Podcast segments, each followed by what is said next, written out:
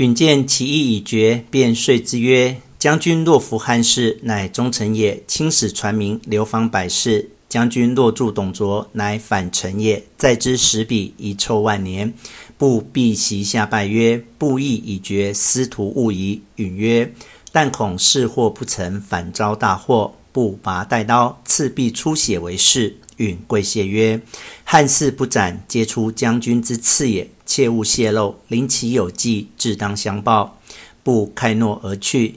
允即请仆射使孙睿、司隶校尉黄琬商议。睿曰：“方今主上有急心欲，可遣一能言之人往梅屋请着议事。”一面以天子密诏付吕布，使伏甲兵于朝门之内，引着入诛之。此上策也。婉曰：“何人敢去？”睿曰：“吕布同郡骑都尉李肃，以董卓不迁其官，甚是怀怨。若令此人去，卓必不疑。”允曰：“善。”请吕布共议。不曰：昔日劝吾杀丁建阳，亦此人也。今若不去，吾先斩之。使人密请速至。不曰：昔日公遂不使杀丁建阳，而同董卓。今卓上欺天子，下虐生灵，罪恶贯盈，人神共愤。公可传天子诏，往梅屋宣卓入朝，伏兵诛之，立扶汉室，共作忠臣，尊义如何？肃曰。我亦于除此贼久矣，恨无同心者。今将军若此，是天赐也。庶岂敢有二心？遂折剑为誓。允曰：“公若能干此事，何患不得显官？”次日，李肃引十数骑前到梅屋，人报天子有诏，着教唤入。李肃入拜，卓曰：“天子有何诏？”肃曰：天子病体心全，欲会文武于未央殿，亦将禅位于太师，故有此诏。卓曰：“王允之意若何？”肃曰：“王司徒已命人逐寿善台，只等主公到来。”卓大喜曰：“吾夜梦一龙造身，今日果得此喜信，实在不可失。”便命新副将李傕、郭范、张济、范畴四人领飞熊军三千守梅屋，自己即日排驾回京。故谓肃曰：“吾为帝，汝当为执金吾。”肃拜谢称臣。卓入辞其母，母时年九十余矣。问曰：“吾儿何往？”卓曰：“现将往受汉禅，母亲早晚为太后也。”母曰。吾近日漏赞心经，恐非吉兆。卓曰：“将为国母，岂不欲有惊报？”遂辞母而行。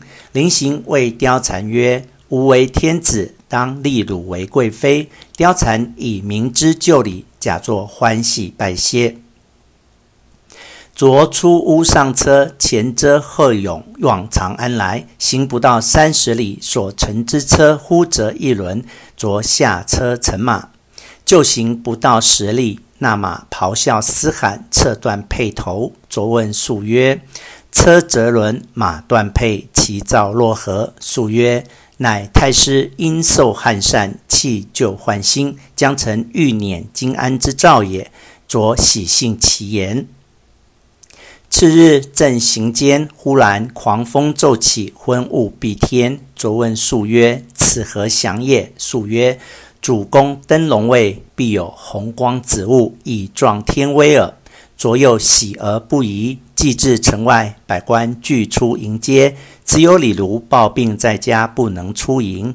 卓进至相府，吕布入贺。卓曰：“吾登九五，汝当总督天下兵马。”不拜谢，就帐前歇宿。是夜，有十数小儿于郊外作歌，风吹歌声入帐。歌曰：“千里草，何青青，十日上，不得生。”歌声悲切。卓问李肃曰：“童谣主何吉凶？”肃曰：“意只是言刘氏灭，董氏兴之意。”次日清晨，董卓摆列仪从入朝，忽见一道人，青袍白布，手执长杆，上敷布一丈，两头各书一口字。卓问肃曰：“此道人何意？”肃曰：“乃新样之人也。”呼将士驱之。着晋朝群臣各具朝服，营业于道。李肃手执宝剑，扶车而行，到北驿门，军兵尽挡在门外，独有玉京二十余人同入。董卓、姚建、王允等各执宝剑立于殿门，惊问肃曰：“此剑是何意？”肃不应，推车直入。王允大呼曰：“反贼至此，武士何在？”两旁转出百余人，持戟挺硕刺之。卓裹甲不入，伤背堕车，大呼曰：“吾儿奉先何在？”吕布从车后厉声出曰：有诏讨贼，一戟直刺咽喉。李肃早割头在手。吕布左手持戟，右手怀中取诏，大呼曰：“奉诏讨贼臣董卓，其余不问。”将吏皆呼万岁。后人有诗叹董卓曰：“伯夜辰时为帝王，不曾且作富家郎。